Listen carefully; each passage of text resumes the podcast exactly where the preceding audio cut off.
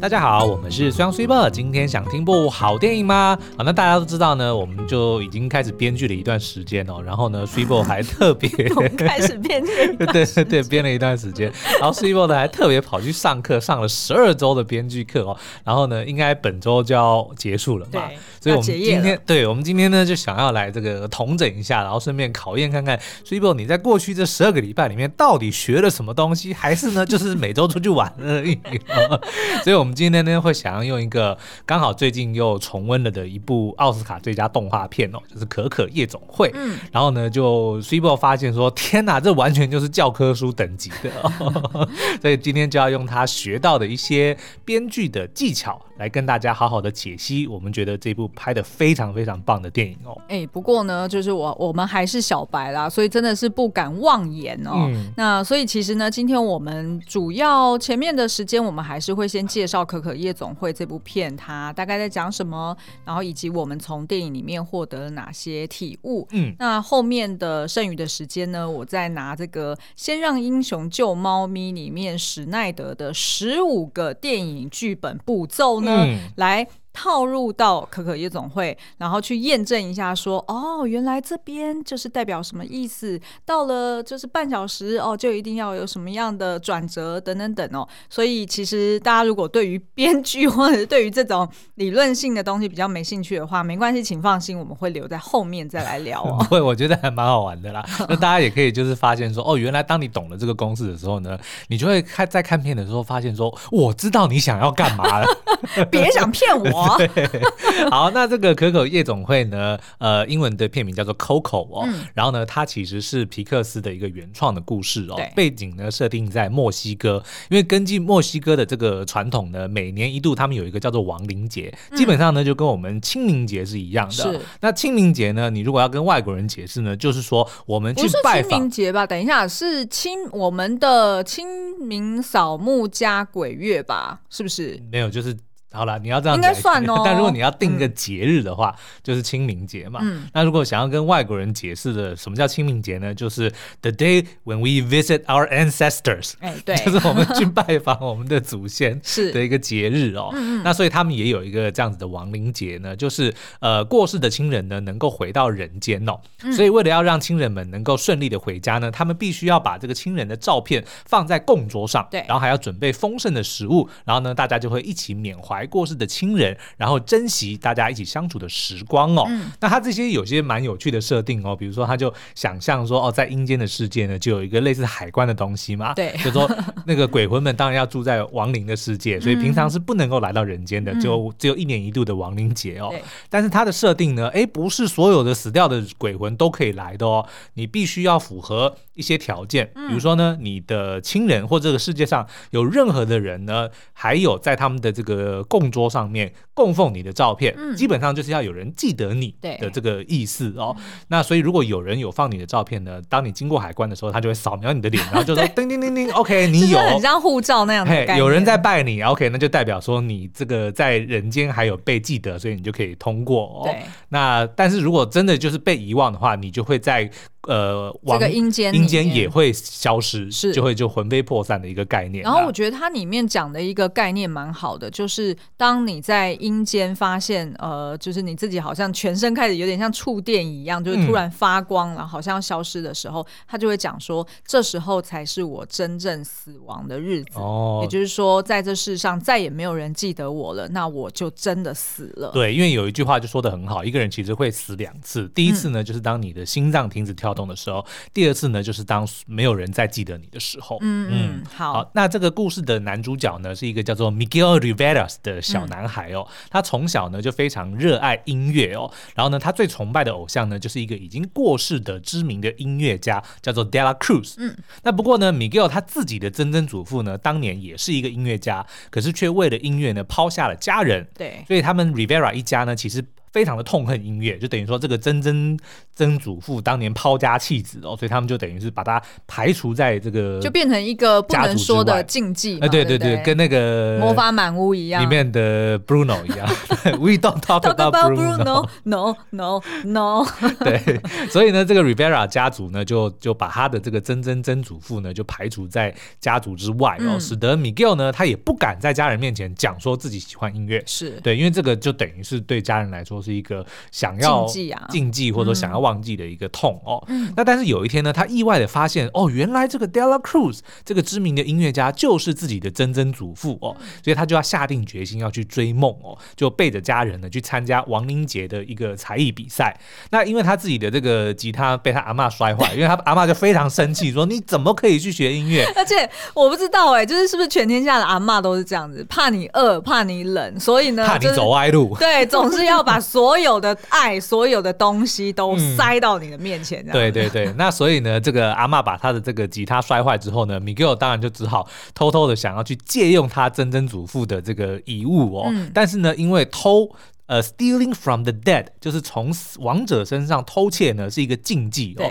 那这个人呢，就会概念了，对，就会变成一个活死人哦，以活人的形态呢进入阴间哦。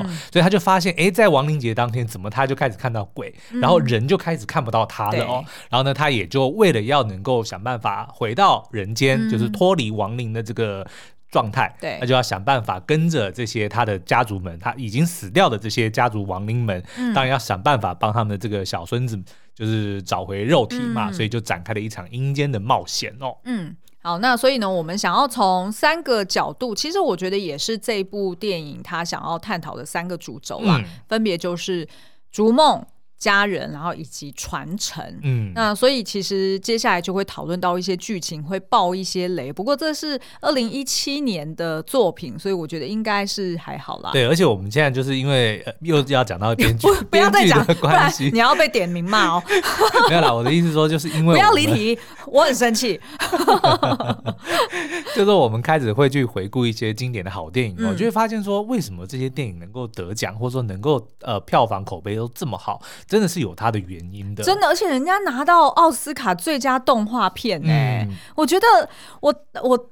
刚刚就不是刚刚啦，我反正我之前就是看完电影之后，然后就信手拈来，想说我来套套看那个史奈德的十五个步骤，嗯、看你能就是弄出个什么 什么来。结果没想到，哇塞，所有的步骤跟所有的时间点一一符合，难怪我们看的觉得这么的意犹未尽，这么的精彩哦。嗯、好，那我们先休息一下，待会回来呢，我们就直接从梦想开始讨论好了。以下是广告哦。Cibo，你昨天睡得还好吗？只要你没有在旁边翻来翻去，我就可以睡得好。尤其是对特别敏感、容易浅眠的人来说，一张能兼具支撑力、包覆性以及良好材质的床垫，有时候还比另一半更重要。全新的床垫品牌 Feeling Good 坚持 MIT 制造，采用专利的 X 型弹簧制成的独立筒，能够有效降低翻身时候的弹簧声，也能够延长使用寿命，但不会延长使用者的寿命。同时呢，Feeling Good 只用通过欧盟认证的比利。时水洗乳胶能够抗菌防螨，提供透气的服帖感受。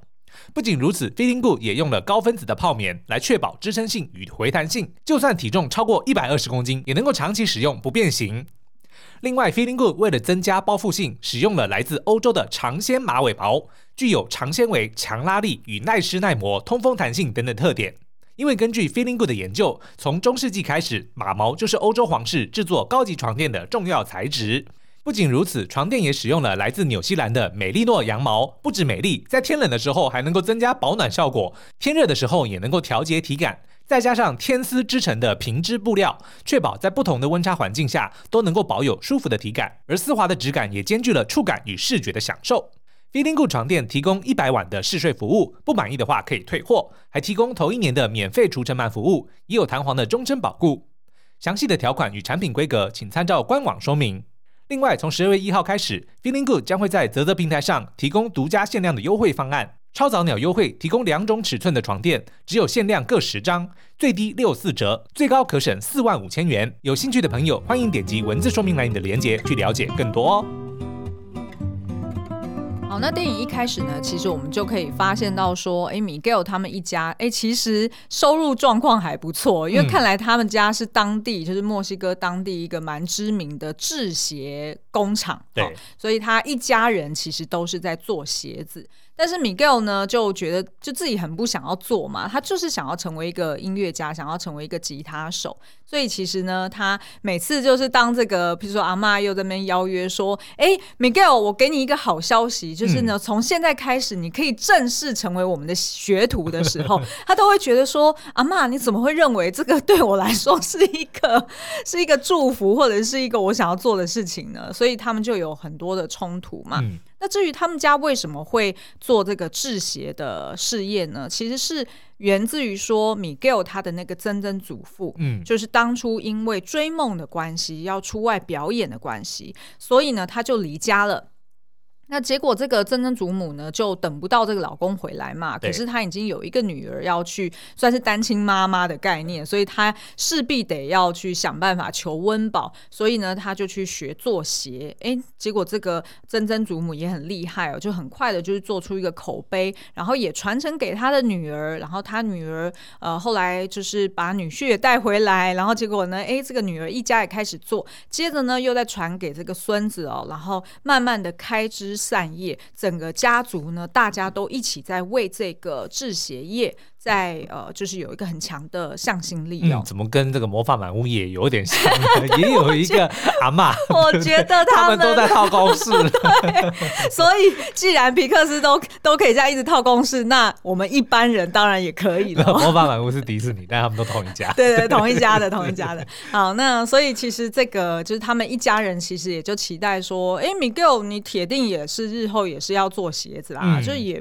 也不认为说这个小孙子这个小孩子他有什么其他的选择哦，那所以其实呢，这个 Miguel 就觉得嗯、呃、非常的辛苦，那他就自己在屋顶上面看起来有点像是一个阁楼的概念啦，嗯、也有点像是一个独立的小木屋，所以他就自己打造了一个自己的小天地。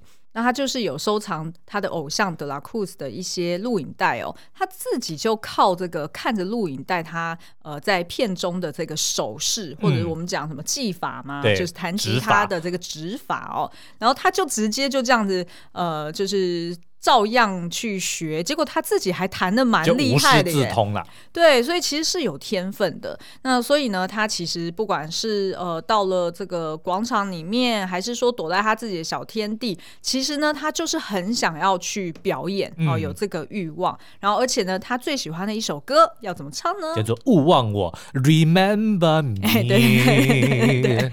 然后他也就是很向往说，哦，德拉库斯他已经成功到就是。不只是有很多的呃作词作曲，有这些表演，他其实呢也演了很多的电影哦，嗯、就是真的是成名的一个大师。那所以其实他也会去背他电影里面的台词，然后他所相信的就是德拉库斯在电影里面所讲的哦，就是你要抓紧梦想，把握机会，嗯，去让你的梦想成真。对，那所以其实他就是。呃，一直以来就是会抱持着这样子的信念，所以他后来才会坚持说，呃，当他的这个吉他被摔坏了，他也要想尽办法去偷一把吉他出来，让他可以上台去表演哦。嗯，而且就他那个时候就认定说，这个 Dela Cruz 就是他的这个曾曾祖父嘛，嗯，所以呢，不只是他在还不知道这件事之前就已经很仰慕 Dela Cruz 了，但是在发现说，哦，原来他就是我的曾曾祖父，哦，那就是我的天命，这就是天命，这就是 calling，他叫我要抓紧梦想，那我当然就要。要去啦，嗯、对不对？哎，你有过什么样的？就是你成长以来有没有过哪一件事情真的是你的 calling？真的是我的 calling。嗯，我曾经有过一段时间，就是演讲很频繁的那个时候，就是一年讲了两百多场的时候，哦、那时候我真的就觉得一五一六年对不对？对，没有，应该是一八年左右。哦，对对，我那时候还真的觉得说，哎，我好像应该就是要吃这行饭的。所以你是想说你以后要开课之类的，就是当这个。Public speaker 哦，就是那种励志心灵的，对对对对，因为还结合脱口秀，的确是啊，因为苏央的就不管是他的人类图还是他的星座呢，其实都可以看得到说他很需要获得赞赏，对，然后他是从外去获得能量的，所以我一直以来都觉得你的所谓呃 MBTI。I N F P，嗯，其实我觉得你可能根本不是 I，我的 I 是被你害的，什么意思？就是我们做了做了这一行之后呢，因为就是你你说就是要让我能够专心创作嘛，对，所有的外物所有的联系都由给你由交给你来处理，由给我，对不对？所以呢，我就变成说，就慢慢的离群所居，所以我的 E 就变成 I 了。对，我觉得好像是，因为我那时候在做那个问题的时候，问卷的时候说，你容不容易交朋友？我在想说不容易啊，我连人都没有见到几个，我怎么交朋友呢？然后就显得很不容易。然后这样就变成那我觉得一定是做错了，真的，我真的觉得你是一因为其实他那个 E 跟 I 的概念是叫做你从哪边获得能量，introverted 跟 extrovert。呃，所以它不单纯是所谓内向者或外向者，嗯、而是说你在自己一个人的时候，你觉得你的能量是从哪边来？哦、你是从。跟人互动而获得能量，还是说你是从内由外，你就自己从内而由然而生，你就有能量的？哦，那我应该是人来疯的那一种。那我觉得你应该是，嗯、好吧，从头到尾都搞错了。OK，好。好，那第二个呢？我们觉得，当然，他从就是贯穿全剧，其实在在讲的都是 family，因为他就是以亡灵节作为主题嘛。那亡灵节就跟我们的清明节一样，其实都是去祭祖。对，对不对？要去这个饮水思源，去感谢我们的祖先的辛劳，嗯、或者说他们的付出，才有今天的我们。嗯，好，那所以其实呢，在这个亡灵节的这个传统里面，我觉得这部片蛮聪明的，就是呃，不管是透过阿嬷去跟这个呃男主角哈、哦，去有点像是去科普说，哦，这个供桌要怎么摆哈、嗯哦，你要放几张照片，然后呢，你前面要放食物哦，然后。呃，还要就是撒这个花瓣，那所以就是我们的祖先们就可以踩着花瓣。那叫什么？踏花而来吗？嗯、是这样讲吗？有点奇怪。好，所以其实他就是很快用非常简单的三句话就可以科普完。嗯，我们在这部片里面需要对于亡灵节的一个基础认识。而且我觉得就变成说这个节日啊，真的是太适合被动画化了。嗯、就是因为墨西哥，你就我们根据我们的了解，嗯、不管是在影视作品上啊，还是在电视上面等等看到的，他们就是一个非常热闹、非常呃五光十色、缤纷，缤纷，对的。他们的你看他们的服装也非常的。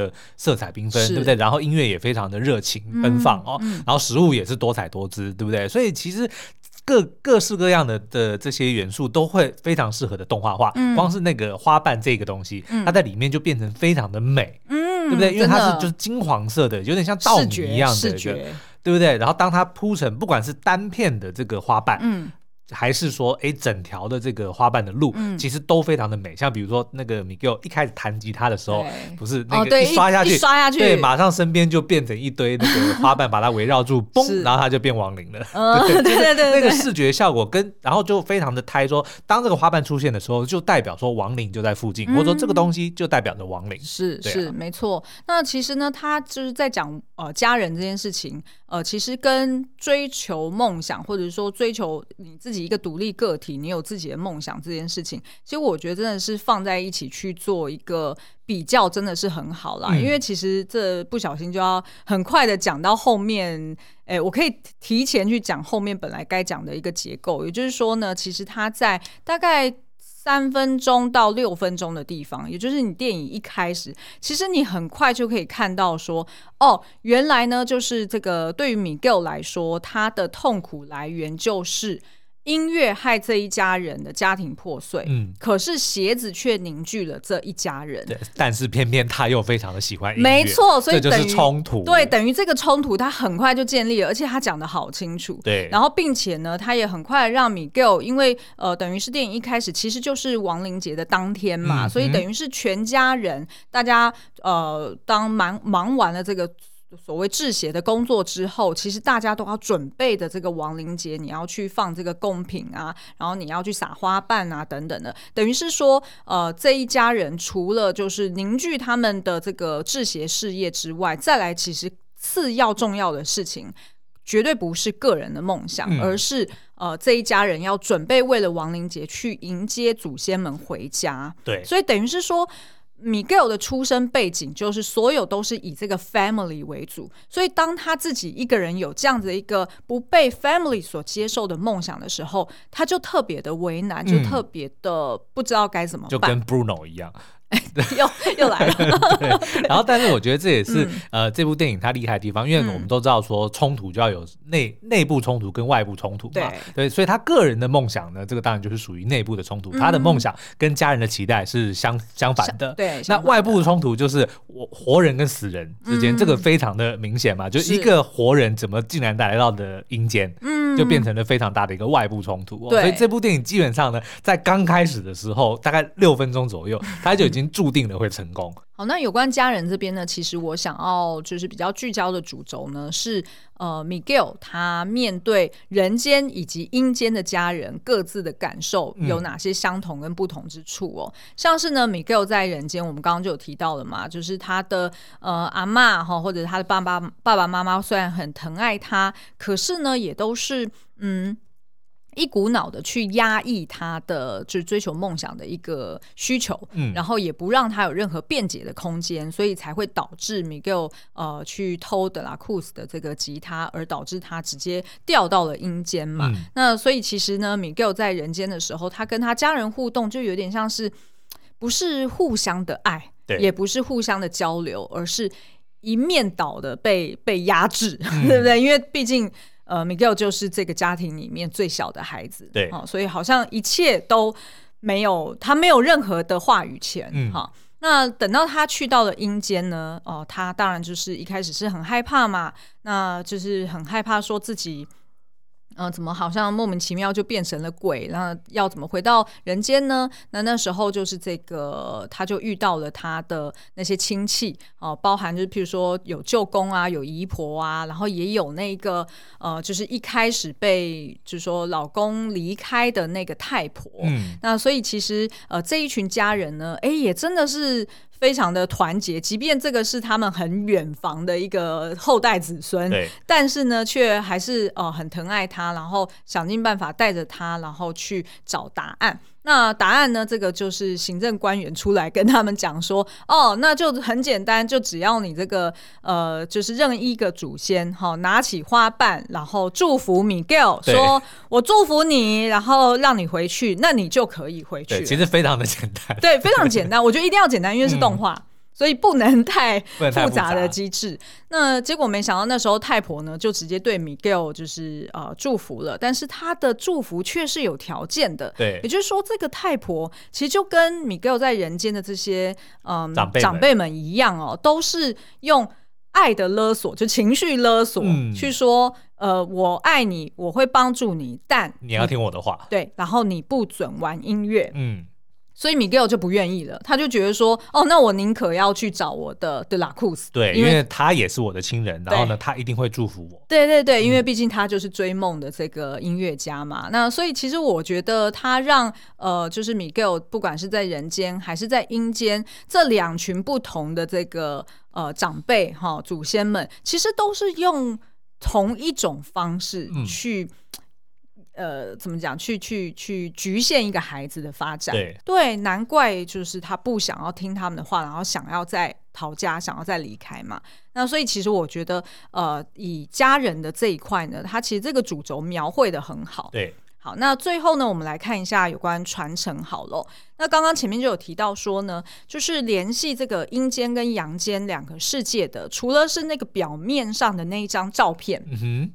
也就是说，有没有放上这个工作之外呢？再来，其实它所象征的意义，其实就是回忆。也就是说，你跟那个人的，不管是你听过他的故事，还是你跟他有过互动的关系，也就是说，你记得这个人，那这个亡灵他就还可以继续留在阴间。而且看来是阳间越多的人记得你，嗯，跟这个。祭拜你，嗯，你在阴间就会越 有钱越成功。对像戴尔库斯就是住豪宅的那种，对，然后但他的曾曾祖父就是真正的曾曾祖父却是穷到要翻的。哎，对，对，对，因为呃，就是德拉库斯他等于是说在人间呢，他其实应该是在大概四十二岁的时候就猝死了。嗯、为什么呢？因为他就是在某一天呃舞台上表演的时候，没想到舞台的正上方放了一一尊，是一尊吗？还是一？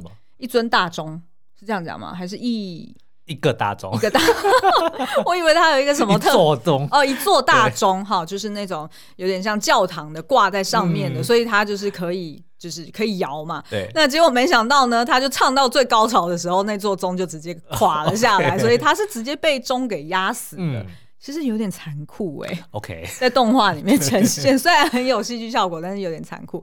但所以呢，这个德拉库斯他其实是呃这样子死的、那所以其实那个呃算是在呃。人间就有很多人去纪念他，因为毕竟他是一个偶像嘛，是一个巨星嘛，而且还是这样子意外死亡哦，所以其实呃，在人间就有很多人去献那个吉他给他，可能是用烧给他的、啊，还是怎么样，所以等于是说他在阴间呢就收到一大堆的这个物资，对，一大堆的粉丝礼物，对，粉丝礼物。所以当这个就是 Miguel 他好不容易就是经历一切的这个阴间冒险之后，找到的德拉库斯，德拉库斯就。带着他哈，就是有点像是炫耀一样，炫耀一下说、嗯、哦，你看你这个，对对 对，对，然后你看我有多厉害，就是收了这么多东西。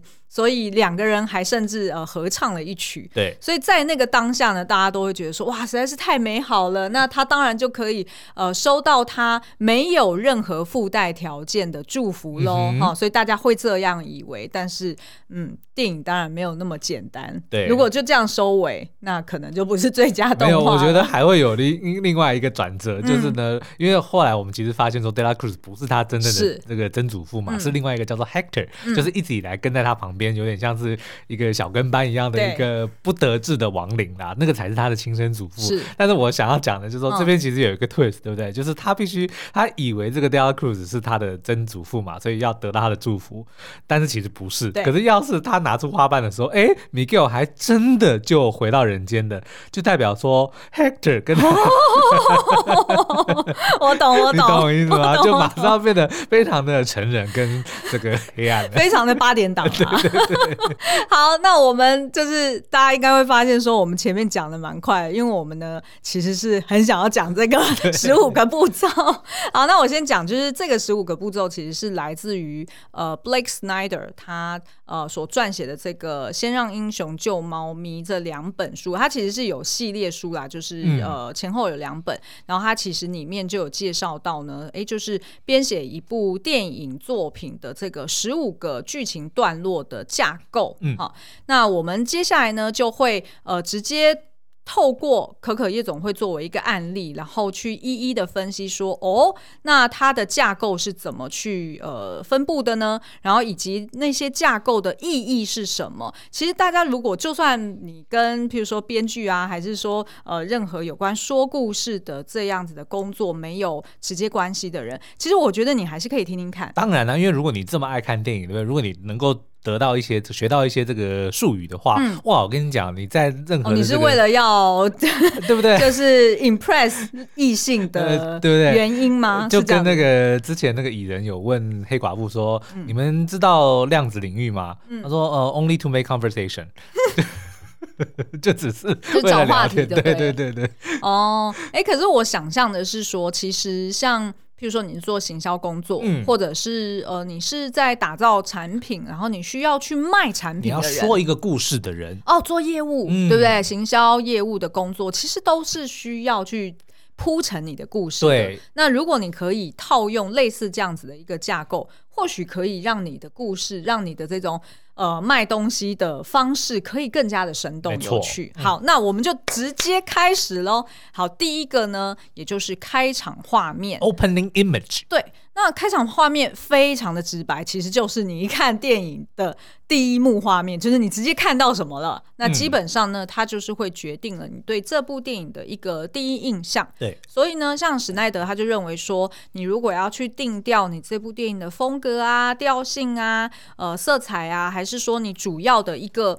铺陈哈，其实都是要利用短短的这个开头几分钟，就让观众很清楚的看到。嗯、所以有时候可能开场画面是一句台词都没有的哦，对，是有可能的。对，哎，其实须央以前就有讲过，你很喜欢看电影的前面的几。没错，因为我通常都会觉得说，一部电影会不会让我决定要，或应该是这么说，嗯、不管这部电影最后它好不好看，嗯、或者说它的这个结局。嗯就是它整体的这个表现是不是一部好电影？嗯、我觉得没有一部电影的开头五分钟是不好看的。嗯、我觉得这个很妙、欸，大家可以去试试看。哦、你看任何一部电影，因为钱都花在前面，不有可能。但是另外一个也是什么呢？就是代表说那个时候其实是观众好奇心最强盛的时候。哦、我真的想要知道说你这部电影到底在干嘛，哦、对不对？所以等于说前五分钟的时候呢，我会非常的专注去看你想要呈现的世界给我。哦，对，也是对对因为现在 OTT 平台的关系，其实大家是一天到晚就跳来跳去在、啊、在选片的。那如果你点进去，然后发现哦，前面一两分钟我就已经失去耐心的话，嗯、基本上很挑战呢、就等于是说开场画面真的很重要。那我们来看哦，那可可夜总会的开场画面是什么？问书一样，沐妍跟紫花，慕言。慕言。对，没错。其实你一开始就看到呢，镜头就是来到一个一座，像是有点像是在傍晚时刻，哈，就是有一点呃，就是淡淡的那种夕阳斜照哈的阳光。然后，但是呢，你也看到，哎，就是点点烛光在每一个墓碑的上方。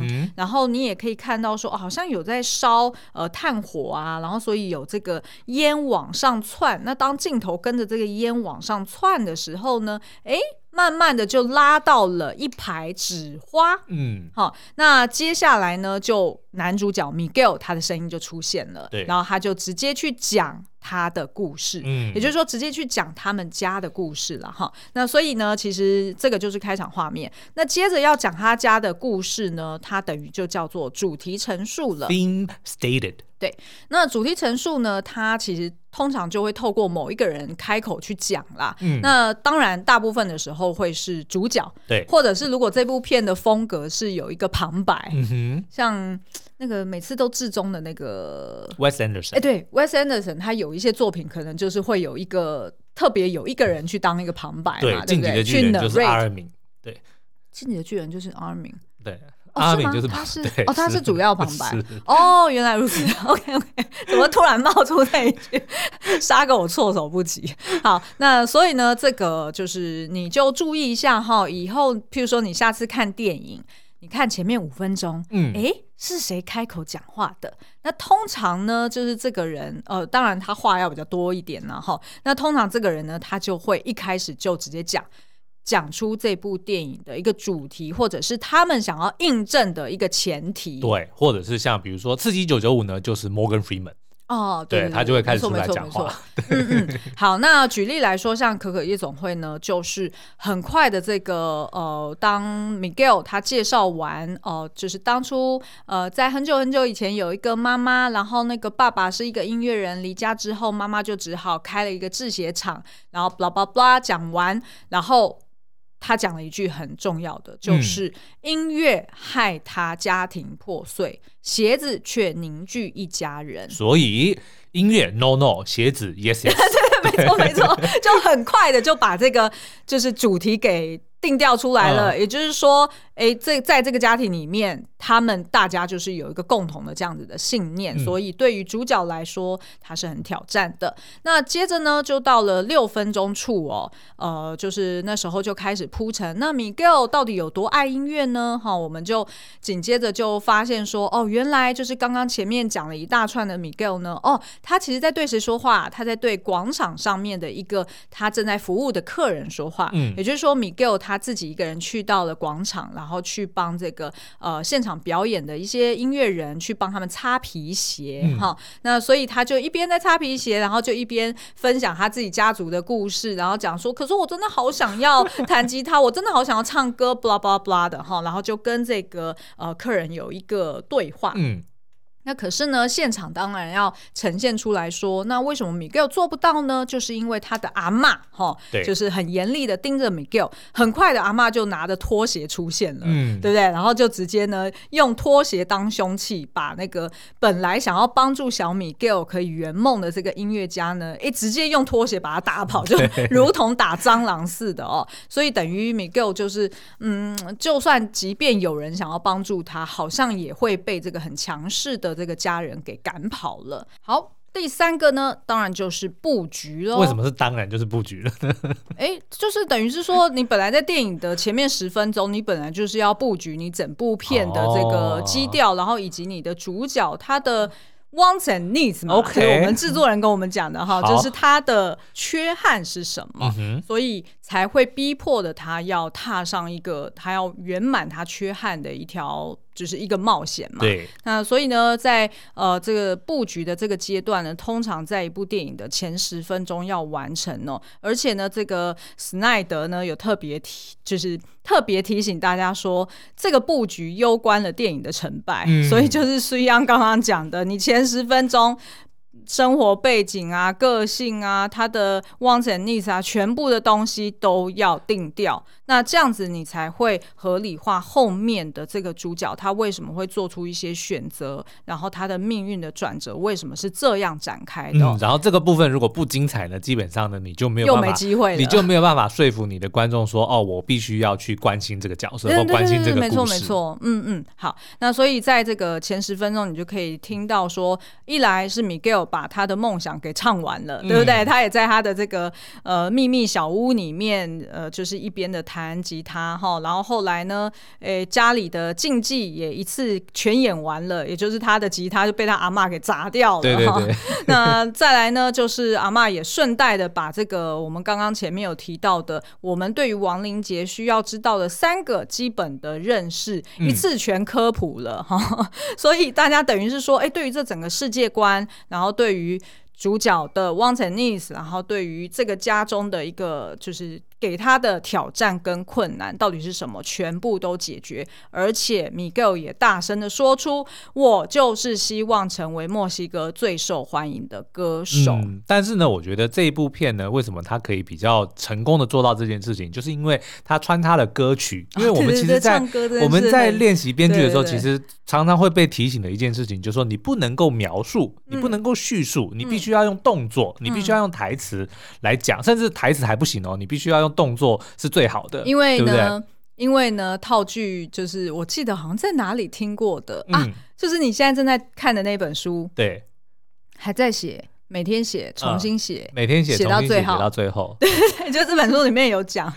为什么不能讲呢？因为你不是王家卫。哦，对，因为你如果看王家卫的，尤其比如说《重庆森林》好了，对，那里面呢，就是从头到尾就是不同的主角去讲他 他的心情，对，他的心情。但是呢，因为他穿插了歌曲，嗯，你用讲的不行，你用唱的就可以了。哎，对对，你用唱可以，而且唱里面还带有情绪嘛，你就会知道哦，原来如此，这是很真挚的。好，那接下来第四个步骤就是所谓的触发事件 （catalyst）。嗯。触发事件呢，在大概十五分钟的时候就要完成哦。那通常呢，就是电影里面会出现的第一个重要的转折，或者是第一个重要的大事哈、嗯，对，一个冲突。那所以呢，呃，譬如说像在呃可可夜总会里面，就是。发现了，原来 Della Cruz 竟然就是我的曾曾祖父。对，那他怎么去连接这件事情的？其实就是因为他自己的这个白色吉他，他当初自己有手做一个 比较粗糙的吉他嘛，他其实就是模仿他的偶像德拉库斯的那个吉他。嗯，然后他后来呢，就是因为不小心把他的这个太婆跟就太婆一家人的这个合照不小心撞倒了。对，所以呢，里面的照片就哎感觉好像怎么好像折了一角，然后他那个旁边藏起来那一角原来就是。他是呃，就是已经离家很久的那个太公哦，呃，他就是。手上拿着那个一模一样的德拉库斯的那个吉他，对，那所以他就直接，当然就会对于小孩来说，直接很连接说，哦，那我的阿公一定就是德拉库斯。我阿公手上拿着这个吉他，就是德拉库斯手上那一把，那所以我阿公就一定是德拉库斯，因为刚好那那张照片，因为可能就是因为出于对于老公的怨恨，对，所以他的这个曾曾祖母就把他阿公的那个脸，他老公的脸给他撕掉了，掉了，所以那个 Miguel 是没办法靠脸来认出来他阿公是谁，对，可是却从那把吉他。就让他觉得哦，我阿公，我的太曾曾祖父就是 Dela Cruz，没错，所以这个就是所谓的一个触发事件，等于推进他要去找别的吉他，踏上英雄旅程。对，然后而且他会有一个信念说，哎、嗯。我可是有这个会弹会弹吉他，我有这个音乐人的家族渊源嘛，嗯、对不对？哈，好，那再来呢，到了第五个步骤，也就是陷入天人交战 debate。嗯，那这个呢，往往就是主角他会面临一个重大的抉择，而且呢，老师有特别提醒，这个重大大抉择要真的很为难的那种，嗯、不是那种好像选 A 也可以，选 B 也可以，A 套餐还是 B 套餐？哎，对对对，不不能这样子哦，这个就不叫做天人。但是如果老婆当初交代你说你买 B 套餐回来你就死定了，但是你在现场你忘记了是要 A 套餐 B 套餐，那这个就是非常严重的天人交战。等一下，这也不算天人交战啊，因为老师的意思是说，天人交战是你被迫。呃，你得要二择一，你没有在那个当下，你没有第三个选项。可是你刚刚举的例子是有很明显的第三个选项，就是请你打电话给你老婆。没有啊，但是老婆，你打电话回去的时候，你就会知道说，我都已经跟你讲过了，你还要问我吗？所以他没有第三个选项，不能打电话回去。你最好你不要再去妖魔化老婆这件事情，OK？好，那所以呢，这个 Miguel 他的重大抉择就是 A。呃呃，应该说好，抱歉，我应该要先讲。嗯，Miguel 那时候呢，他不就是去偷了墓园的吉他，所以他就不小心就掉入了阴间嘛。嗯，那进入到阴间之后，他是不是就哎找到了他的那些祖先，尤其是那个很凶的太婆？嗯，呃，是愿意拿着花瓣，然后祝福他的这个孙子。然后但是，啊，你不准玩音乐。哎，对，没错。好，我接下来要讲了。那所以当他祝福他的时候，Miguel 就发现，为什么这个祝福却是有附带带条件、情绪勒索的祝福呢？嗯、也就是呢，叫他说你不准玩音乐，你就可以接受我的祝福，然后回到人间。但是他不愿意呀。那可是呢，他有另外一个让他陷入天人交战的另一个选项，也就是说，那他是不是要冒这个险？嗯，就是等于是我不接受太婆的祝福，因为他有附加条件。可是我自己要留在阴间，我有什么办法？我就只能再去找那个我从来没有谋面过的德拉库斯，哦，要找那个被逐出家门的这个太公，对，呃，去请求他的祝福。可是这件事情是有风险的，因为呢，诶，他的手已经开始变透明了，然后他在这个阴间呢还被通气，哈、哦，嗯、然后他的这个太婆还很厉害哦，就是还有一只会飞的灵兽，还可以 在后面追他。对，还可以闻他的这个呃气息，然后可以在后面追杀他，所以等于是说他是被迫，就是得要呃从这两个。呃，选项里面去选出一个他可以接受的，就是要活着，但是放弃梦想，或是冒着可能会死的风险去追求梦想。没错，哎，哦，你哦，你浓缩的很好，哎，对对对，请叫我故事半仙。那个资优生，好，那再呢，我们就会进入到第二幕哦。那通常呢，电影里面当然就是在这个书中其实有提到啦，通常它是以三幕剧的形式去做这些解析，嗯，所以呢，我们就。进入到第二幕呢，它就叫做第二幕开始。哎，对，Break into two，好没有创意哦，它没有一个名字。对，等于前面第一幕的结束就是结束在主角会陷入一个重大抉择，然后我觉得也蛮合理的，因为等于你第一幕的任务就是要把整个故事前情提要，对，然后以及主角到底为什么我们要关心他的这件事情，你先把他哎预备好，嗯，那所以你的第二幕才可以进入到主角真的要踏上一个冒险之路。是的，哈，那所以第二幕开始呢，就会很精彩喽。因为呢，第二幕意味着说他一定会做出一个决定，而这个决定是脱离旧有生活。嗯、什么意思？他就是绝对不可能接受他太婆的祝福，但是是要放弃梦想。因为如果是这样，那这部片就变短片了。没错，或者是这部片就变一个不可一看的短片，对不对？因为等于他没有什么冲突性啊，嗯、他等于就只是去阴间。玩了一小小一下，然后 就就回到人间了。好，那所以这个第二幕呢，就是他要进入到一个呃，迎接一个新的局面，进入到一个新的生活。那也就是他要在阴间去找到他的太公。那所以他就会有一连串的这个冒险呐、啊，动作戏来了，动作戏来了。嗯、对，好，那在我们进入到第七个步骤，也就是副线哦 B story，嗯。那副线的意思呢？呃，我举个例子来说好了，像老师就是编剧课的老师就有提到呢，诶，你通常要怎么去辨识什么是副线？通常呢，在一般的影集还是电影里面哦，呃，如果他的故事本身不是。专讲爱情的好了，嗯、那通常它的副线就会是爱情，哦、就等于是有点像是调剂，对，或者是有点像是转移你本来在主线这方面，你觉得啊，我好紧张哦，啊，他怎么办？就让你平衡一下。对，你要缓和主线的时候，呃，你那种很紧张的感觉，然后你也可以透过这个副线的故事去帮助阐述电影主题。嗯，所以即便譬如说去强化主题，对，譬如说像你如果看韩剧，其实它的副线就。通常就是男二女二的爱情故事，差不多是这样啦。通常是这样。好，那在这个 Coco 夜总会里面呢，我们的副线呢，就是他就遇见了一个叫做 Hector 的这个算是很落魄的一个亡灵哦，就发现说，哎，他的这个。呃，阳间没有任何的亲人怀念他，嗯、也没有任何的亲人想要就是祭拜他，但他却有一个呃非常呃他想念的女儿，他无论如何都想要回到阳间去见的那个女儿哦。嗯、所以复线呢，当然就是在讲这个 Hector 是如何的呃要试图回到阳间的、嗯、的部分啦。对，那当然你要给 Hector 一个工具啊，嗯、那个工具就是意思是说是他可以跟主角 Miguel 去呃条件交换，然后让他们两个人成为一个伙。伙伴的一个工具，他就是说我这边有一张我 Hector 的照片，我帮你回到人间，那你就要把我的照片放在供桌上，这样呢，哎，我就可以回到人阳间了。对，嗯、所以才可以把这两个人拉在一起吗？哦、真的就是很巧妙。我就跟你说，这部片真的是教科书来的。对，然后所以呢，这个副线就是在描述哦，那 Hector 他的 wants and needs 是什么，嗯、然后以及他要怎么帮助这个主角去成长哦。好，那再来我们就进入到了就是十五个步骤里面的大概差不多一半喽，哈，就是。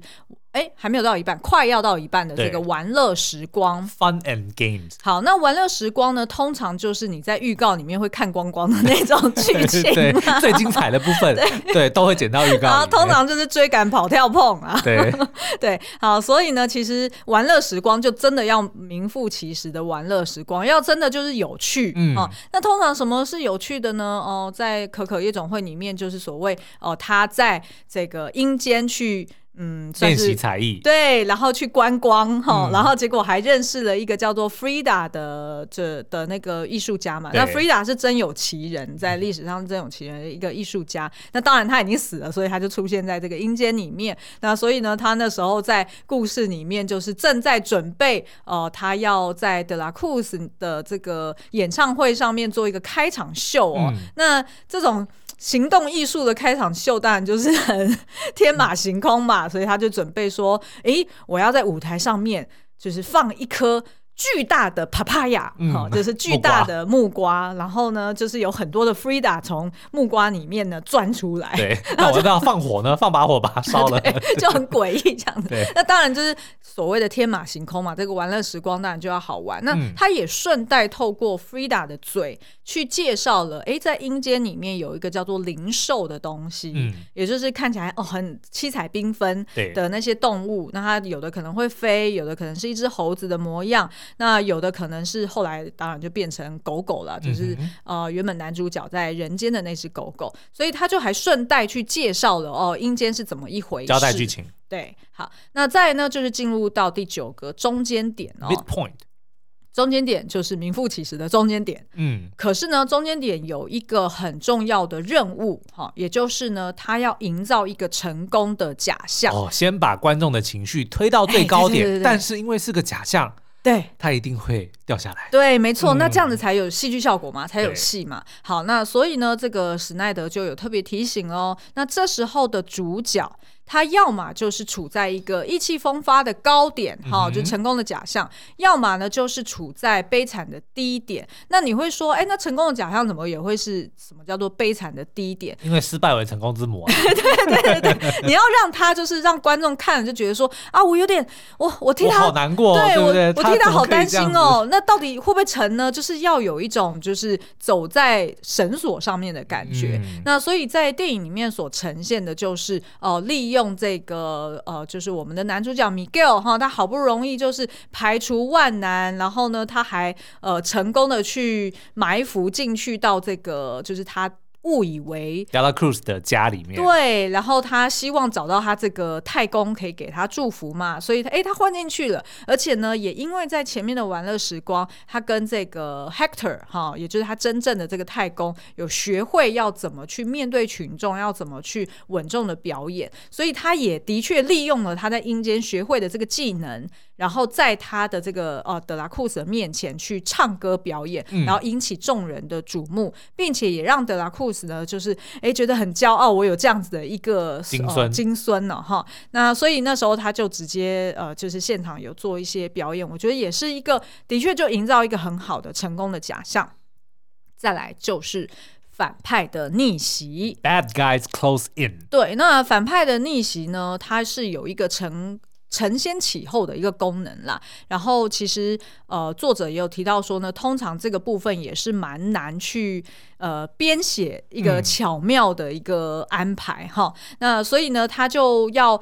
呃，去合情合理的去安排，说让主角开始走下坡，对，让主角开始摔倒，就是成功的假象开始被戳破了。对对对，没错没错。嗯、那所以呢，这时候呃，在电影里面我们就发现，哦，原来德拉库斯根本不是真的阿公，对，然后而且他真的是一个坏人，他就是反派本身哈、嗯。那所以其实呃，像上课的时候，老师有提到说，哎，这个反派啊，你也不一定要一定要。拘泥于说这个反派就是一个实际的人，他就是一个大坏蛋，不需要的。可能在某些电影作品里面，他可以利用的是主角的心魔。对，譬如说他可能是一个呃酗酒者啊，还是他是一个呃就是常年吸毒的人。他本来呃进入到中间点的时候，他真的是成功可以戒毒戒酒了。嗯、但是你可能到了就是第十个步骤反派逆袭的时候，可能是 maybe 功亏一篑。哦、对他可能真的就是又被什么给诱惑了，对，对，或者是他呃被找工作被拒绝了，所以他就觉得说哦。人生很困难，他又想要躲回到酒精的慰藉里面，类似像这样子，就是比较抽象的，也可以被呃包装成为或者定位成为一个反派，或者是找到的马嘎粉是假的啊、哦，对对对，对不对？可以可以可以，没错没错。好，那再来呢，进入到下一个步骤，就是所谓的一败涂地哦，也就是说惨还要更惨，All is lost。对，你不能让他。这样子反派的逆袭一下，哎，什么就顺利了？不能只是摔一跤，要摔断两条腿。对对对，你要有戏嘛。对，所以呢，呃，老师在讲的时候也有提到说，你要作为一个成功的编剧，你要懂得对你的笔下的角色呢够狠。嗯，你要有时候你要让他死，对，你要让他 失去希望，你要让他失去一切，你就要够狠的。做下去，嗯、哦，就是得要这样。神雕侠侣，嗯，对，没错，所以那就是很成功的一个案例嘛，哈。好，那所以呢，这边一败涂地呢，哎，它反而跟前面我们所提的中间点成为一个对比，嗯、也就是说，一败涂地这边可以变成是一个失败的假象，看起来很惨，哎，但是其实呢。马上隧道后面就是阳光，什么都马上隧道后面就是阳光，是什么？不是乌云后面就是阳光，隧道尽头也是阳光，是光亮吧？好啦，那反正呢，呃，电影里面演到一败涂地的时候，就是 Miguel 他。哦、呃，就是以为哦、呃，就是说知道了哦，他的阿公哦，原来是害死这个 Hector 的人，嗯，而且呢，阿公还把 Hector 的照片给抢走了，而且阿公也不给自己祝福，还就是就是要把自己给抓走哈、哦。那这时候就是一个一败涂地的一个状态，所有的希望都破灭了。对对对、嗯，然后他自己也已经快要变成真正的亡灵了。是是是，他自己也有一点问题了、嗯。那再来呢，第十二个步骤就是要陷入黎明前最深的黑暗，Dark Night of the Soul。嗯，那黎明前最深的黑暗，你可以是呃，大概可能几分钟，你也有可能。大概几秒就可以呈现了，嗯、然后甚至是你用呃画面那种意象方式的直接去展现也可以、哦。像我们这个 Coco 里面呢，就是 Coco 被丢入一个深渊里面。没错，我觉得这会不会也太 但是就是就是 work 也太 obvious 了吧？就直接我就是给你丢，或者是呃有一些片搞不好可能真的就是我把你关到一个黑的房间里面。哦，是啊，对对就跟那个你看黎明升起也是一样啊，就是 Batman 就被丢进那个监牢里面，然后看着高谭市被烧成。那个就是他的最深的、啊，没错。所以通常在这个时候呢，也是主角衰落最谷底。那当人跌落最谷底的时候，你之后的每一步都是往上，对，你都是往上了、嗯，所以就要迎接后面的第三幕啦，对不对？Break into three，好，第三幕开始、哦。那第一幕是不是要 break into one 呢、啊？好啦，第三幕呢，也就是你解决的办法哦。嗯、也就是说，主角他在这时候应该要呃克服前面他所遇到的种种难关了。那只差临门一脚。那不管那个临门一脚是他呃可能在阴间呃的冒险之后所学会的新的技能，嗯，亦或是呢，诶，有另外一个，也就是复线的人给予他更多的帮助，有点像是一个 mentor 哈，再度的去拉你一把的那种感觉哈。那在这个第三幕呢，就是呃这个。呃，Miguel 他想到说，诶，我之前在玩乐时光的时候，嗯、我有认识一个艺术家叫做 Frida。对。然后那时候 Frida 说，他要在这个德拉库斯的表演之前要做一个开场秀，何不如我就利用这个开场秀，呃，让我的太婆以及我那些祖先们呢，可以就是呃潜入到这个表演的现场，嗯、然后可以去把呃这个 Hector，就是我真正的太公的照片给偷回来。对。所以啊、呃，他们就上了舞台，然后并且呢，也因为这个太婆以前呃生前的时候，其实是跟她老公有点夫唱妇随的、哦嗯，所以其实她自己也很爱唱歌，但就因为她老公、呃、抛家弃子，对抛家弃子，所以她才就决定再也不要唱歌。但没想到，就因为她要救她的这个太孙金孙哦、嗯，所以她就得要就是上台表演，就是用一个阴错阳差的方式嘛。因为我觉得这很多片其实都有玩呢。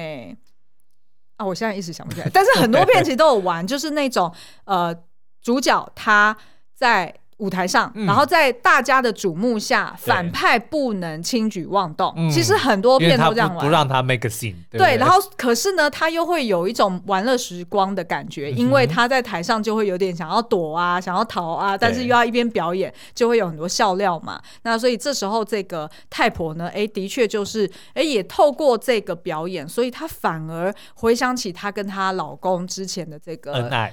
对，她跟她老公之前的这个恩爱哦，那而且呢，也因为他们在台上发生了一大堆就是追赶、跑、跳、碰的事情，嗯、所以也顺带了让大众知道了真相，因为有镜头在拍嘛，所以这个第三幕非常的完美，正派的逆袭。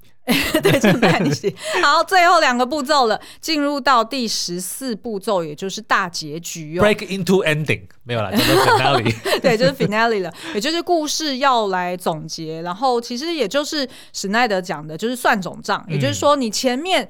铺的所有梗，请你要每一个你都要把它画上一个完美的句点，哦，不可以有某一些东西你前面丢出来，然后你编剧自己到后面你就忘记了，就像我们一样。好，那这边呢，他就有提到说，哎，其实 Miguel 他最需要的是什么？其实就是一个没有条件的祝福嘛，嗯，对不对？那他后来获得祝福之后，回到人间，他为了要拯救他的太公。同时，他其实也是为了家庭的一个和谐，和，对。所以呢，他这个 Coco 的这个嗯太奏吗？还是反正就是这个阿奏哈，他已经太老了，他可能都已经快要，就是已经快要遗忘他的他爸爸了。对，所以呢，他就透过弹弹奏这一首《勿忘我》，嗯，然后去唤起这个太奏对于他爸爸的一个记忆，又是超催泪的一段。嗯，嗯，而且因为这一段呢，其实也呼应。或者是说他的这个巧思，就是他穿插的去剪接了，呃，这个泰奏小时候，也就是 Coco 小时候，他听他爸爸唱给他的第一次的那个表情。然后慢慢的，他的脸就展开，然后他就想起了他的爸爸，而身边的这些家人们也因为目睹了音乐的力量，对，哦，就是让这个就是家家里面重新又充满了温暖跟希望哦，所以反而呢，哎，也接受了这个 Miguel 想要成为音乐家的一个梦想。对，当然也因为 Miguel 知道了真相嘛，原来这个 Hector 并没有抛妻弃子，而是在外被人家。毒杀哦，所以其实诶，家人们也都释怀了，然后也可以去算是正式的对外公开说，原来就是这首歌，或者是有很多的这些名曲，其实根本就是我们家的哎、嗯，这个版权写的，这个版权是我们家的耶、嗯，所以他们家不仅是赚这个制鞋厂的钱，他还可以诶顺带。赚被动收入嘛，对不对？就是每次人家唱一次就要给一次钱，对不对？嗯、好，那所以你也可以看到说，哦，有导游在那个就是导览他们家啊，哦，原来这个就是那个当初这个知名音乐人他们家怎样怎样的，所以就等于是你看他就是算总账嘛，他把他所有当初前面开的这些线，嗯、全部都要一一的去做一个就是收尾哈。好，那最后呢，也就是结尾画面了。Final image。嗯，那结尾画面应该要跟开头画面去做一个呼应。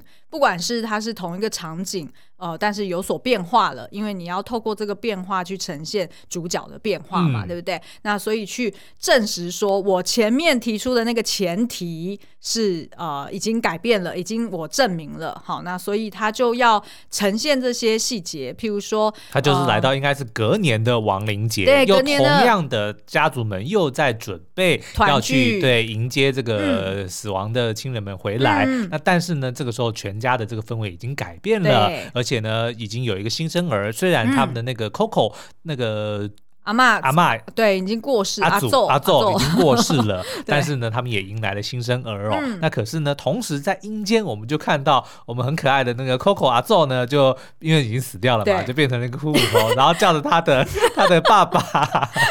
对，然后他叫的是爸爸爸爸，超可爱，真的超可爱。对，然后就是一家三口，就是非常的幸福。幸福圆满的就一起走向人间，嗯、去、欸、去找他们的祖后代，对，就一起团聚了哈。所以其实这个就是一个非常完美的首尾呼应的一个结局，太棒了哦！我跟你讲，因为时间的时间的关系，我很多细节都没有讲。其实它真的是超级符合，而且它连时间都符合。因为其实那十五个步骤，当初史奈德也是有给一些建议的啦，就是说你如果一部电影是一百一十分钟，他连每一个步骤大概是几分钟，他都写给你。然后这部几乎都完成。几乎都符合，没有没有意外。好，这样子呢，就等我们写出这个非常知名的作品之后，我们就来开课、开班授课、教编剧，我们就用用 这个 当案例好了。呃，通常呢，听说写一部电影最快三年，嗯，呃，慢一点十年。好，那各位观众，我们就十年后见。好，今天的节目就到这边，我们下次再见喽，拜拜，拜拜。